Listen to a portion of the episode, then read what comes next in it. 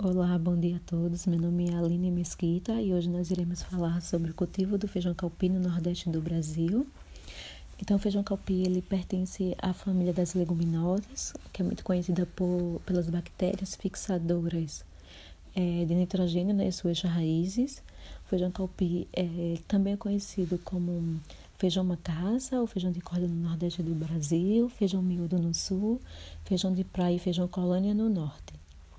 É, o feijão calpi é uma cultura tradicionalmente da agricultura familiar nordestina, porém, devido à sua capacidade de adaptação às condições edafoclimáticas, hoje é cultivado em, é, em todo o país, tendo como exemplo o Mato Grosso no centro-oeste, Tocantins e Pará no norte.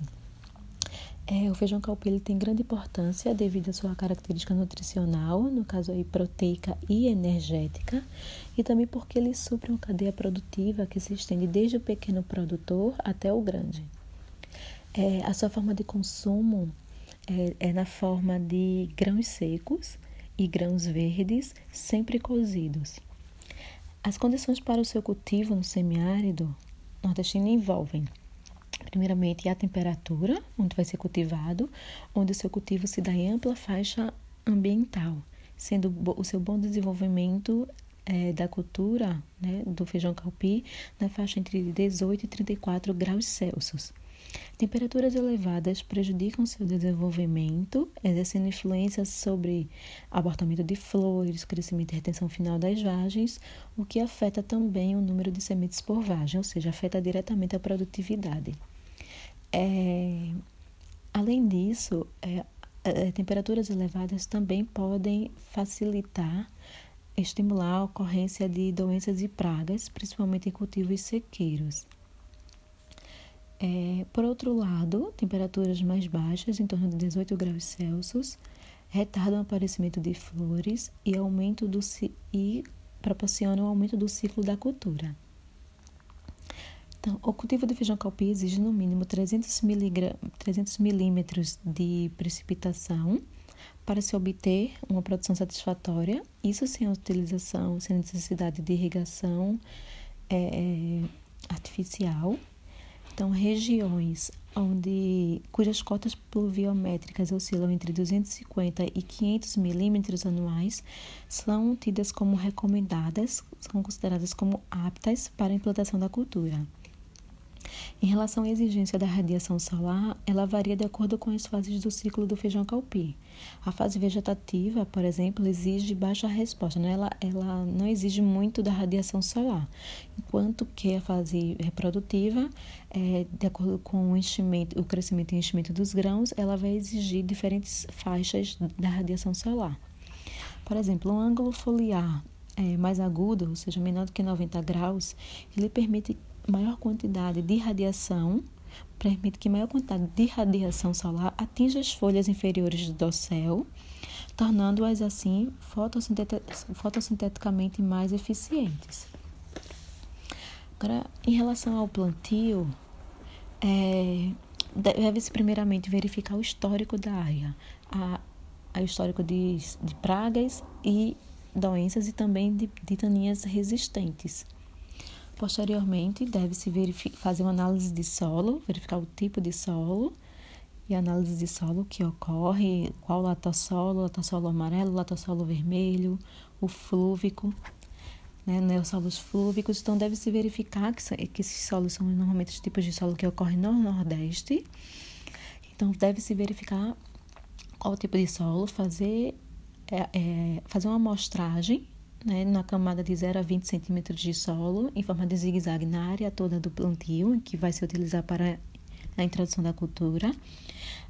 Homogeneizar essa, essa amostra, obter uma amostra composta e daí se retirar 500 gramas, acondicionar em um recipiente etiquetado e enviar para análise em laboratório.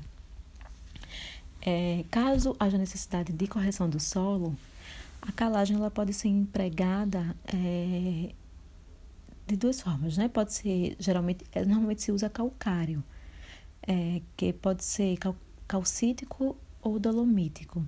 Sendo que o dolomítico, é, pela sua melhor proporção dos teores de cálcio e magnésio, é sempre mais recomendado a sua utilização. Porém, o calcário calcítico ele pode ser é, usado quando o teor de magnésio for superior no solo for superior ao de calcário. É, o calcário deve ser aplicado pelo menos dois, dois meses antes da semeadura, para que se tenha, né, se obtenha os efeitos esperados. É, isso porque a sua reação está diretamente condicionada à umidade do solo e às características do corretivo. É, em relação ao, ao plantio em si, deve-se utilizar sementes certificadas, é, utilizando utilizando inoculantes, no caso, utilizar inoculante com bactérias que fixam o nitrogênio no, nas sementes antes da semeadura. Então, vai se envolver o inoculante com as sementes antes de se efetuar a semeadura, para que se possa obter uma população vigorosa de bactérias em torno das raízes. A inoculação melhora a qualidade do solo, não polui, aumenta a produtividade e elimina o uso de adubação nitrogenada. Então, isso reduz os custos aumenta os benefícios, tanto para a cultura é, em si, né, para o ecossistema, assim como reduz os custos do produtor. É, normalmente, o espaçamento utilizado é de 60 por 30, com três sementes em, ca, em cada cova. É, em plantios mecanizados, nos solos do Nordeste, como já tinha dito, lá tá solos amarelos, vermelhos amarelos, argissolos vermelho-amarelo, é, e neossolos flúvicos, a plantadeira ela deve ser regulada para distribuir as, é, entre 8 e 10 sementes por metro linear. É, o sistema de irrigação utilizado no Nordeste para feijão é o de aspersão, e aí também se utiliza o pivô, com utilização do pivô central. É, normalmente no, no, no Nordeste, é, a primeira safra ainda não tem aquele, o alcance é, comercial como tem a Bahia, é, Maranhão, é, Bahia e Maranhão, porém o, o Nordeste, principalmente Pernambuco, nesse caso, ele consegue sim ter um bom volume comercial na segunda e na terceira safra. Então, na segunda safra, ela é plantada é, no final de janeiro, pra, e pegando até abril, ou seja, ocorre no verão, e a sua colheita ocorre no outono, ou seja, final de abril para até o finalzinho de, de julho. Já a terceira safra, o plantio ocorre no outono, que vai do final de abril a início de julho, é, e a colheita ocorre em outubro até início de dezembro. É, em relação a, a cultivar escolhida, é, escolheu-se a Miranda IPA 207, muito conhecida entre os produtores do semiárido como Miranda 207. Esse nome é em homenagem ao grande melhorista, o senhor doutor Miranda do IPA, que, onde ele selecionava características do feijão calpi. Então, por isso esse nome. Essa cultivar ela tem vantagens é, de ter um bom número de, de sementes e bom número e um peso bom é, de 10 vagens, também por ter um bom índice de grãos, no caso aí a relação palha-grãos, é, por ter um peso de 100 sementes é, adequado, em torno de 21 gramas, por ter boa produtividade dos grãos, perto de 2.181 quilogramas por hectare, é, ela tem um porte semi-prostrado, é, ela, essa cultivar, ela é dentro da, classe, da subclassificação para o seu para a sua comercialização, ela tem a subclasse comercial é, como mulato, né? A sua forma de comercialização. É, é uma cultura precoce, uma cultivar precoce com ciclo de, de maturação entre 65 e 70 dias. Em relação ao seu manejo, é, Deve-se escolher evitar solos mal drenados e com declividade acima de 20%.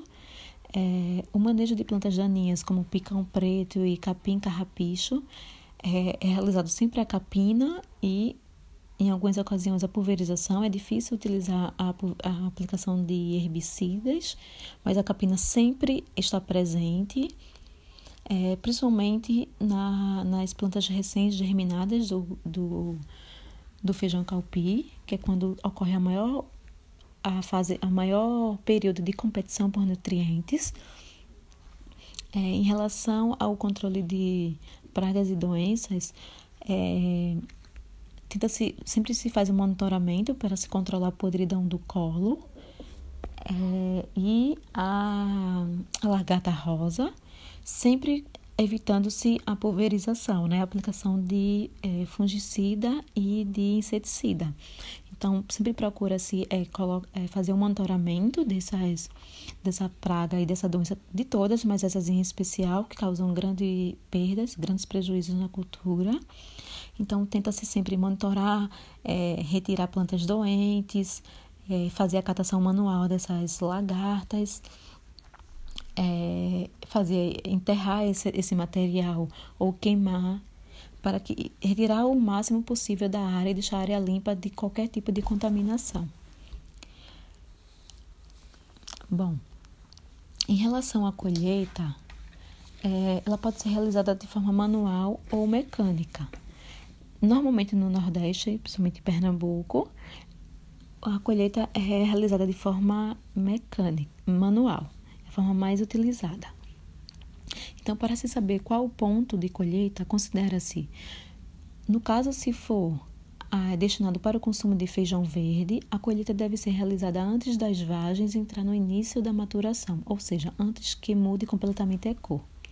Caso o objetivo seja o consumo do feijão, no caso, em forma de legumes, vagem verde, não aí já, mas o feijão verde. A colheita deve ser feita quando as vagens estiverem, quando as vagens estiverem completamente desenvolvidas é, e com pouca, poucas fibras.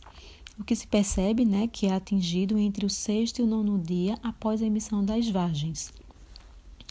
A colheita manual, ela, é, ela tem a vantagem de ser, de apresentar menor grau de perdas no campo, de permitir a seleção manual das vagens, principalmente é, quando se ocorre a maturação desuniforme.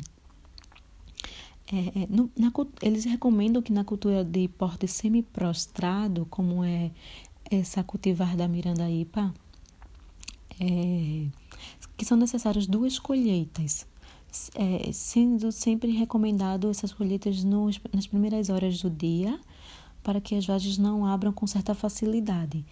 Então, essas, a obtenção dessas vagens é, se faz com auxílio de varas flexíveis e elas são acondicionadas em sacos de aniagem.